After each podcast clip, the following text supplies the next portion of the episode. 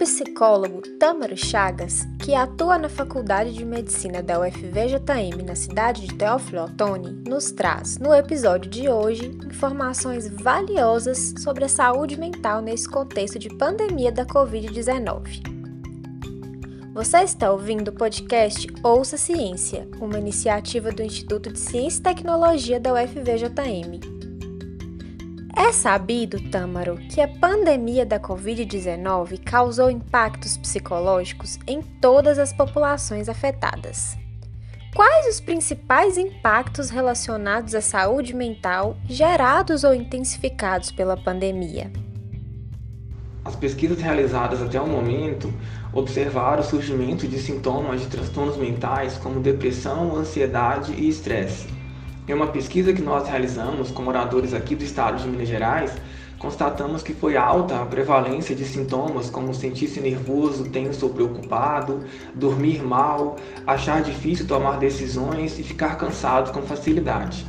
É importante frisar que a crise ocasionada pelo surgimento da pandemia gerou também um agravamento de disparidades sociais que possuem claro efeito na saúde mental, como fome, miséria, desemprego, violência contra a mulher e outros tipos de discriminação e violência contra minorias sociais.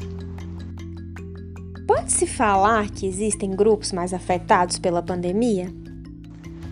Embora todas as pessoas estejam experimentando algum tipo de estresse nessa situação que nós vivemos, existem alguns grupos que as pesquisas apontam como mais vulneráveis em relação ao surgimento de sintomas de transtornos mentais.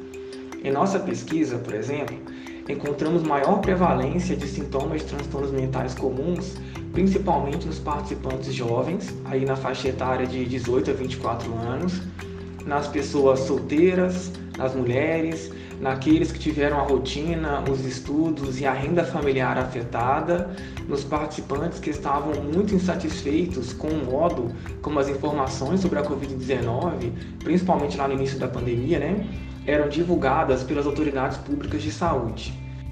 Por que as mulheres estão entre os grupos mais impactados psicologicamente pela pandemia? Nas mulheres, a causa de maior sofrimento psíquico neste momento né, da pandemia estaria relacionada à intensificação da violência doméstica, provocada, na maioria das vezes, pelo parceiro íntimo, aí o namorado, o marido, por exemplo, né? da divisão desigual das tarefas de casa e do cuidado dos filhos. Tâmaro, nos fale um pouquinho mais sobre como os profissionais da saúde que trabalham na linha de frente vêm lidando com o sofrimento mental provocado pela pandemia. Outro grupo bastante mencionado na literatura são os profissionais de saúde que estão na linha de frente. Aí estamos falando de médicos, enfermeiros, técnicos de enfermagem e de todos os profissionais que prestam serviço no setor de saúde e que nesse momento estão no combate direto à Covid-19. Nesses profissionais, o sofrimento mental seria oriundo da sobrecarga de atividades em situações precárias de trabalho, do estresse em lidar com uma doença desconhecida, da preocupação em ser infectado e infectar a família, além de ter que manejar o medo e a falta de conhecimento da população sobre a doença algo que muitas vezes foi e ainda é fomentado por notícias falsas e movimentos anticientíficos. Há formas de minimizar esses impactos da pandemia na saúde mental da população?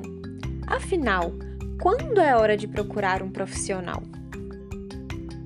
Existem algumas formas possivelmente eficazes, como manter uma rotina sistemática em casa, especialmente para quem está no trabalho remoto, por exemplo, manter um contato com familiares e amigos via internet, fazendo uso de videochamadas ou um uso saudável das redes sociais, né? Mas é importante não ficar apenas no texto. A gente pode chamar a pessoa para fazer uma ligação e conversar alguns, por alguns minutos ali no dia, né?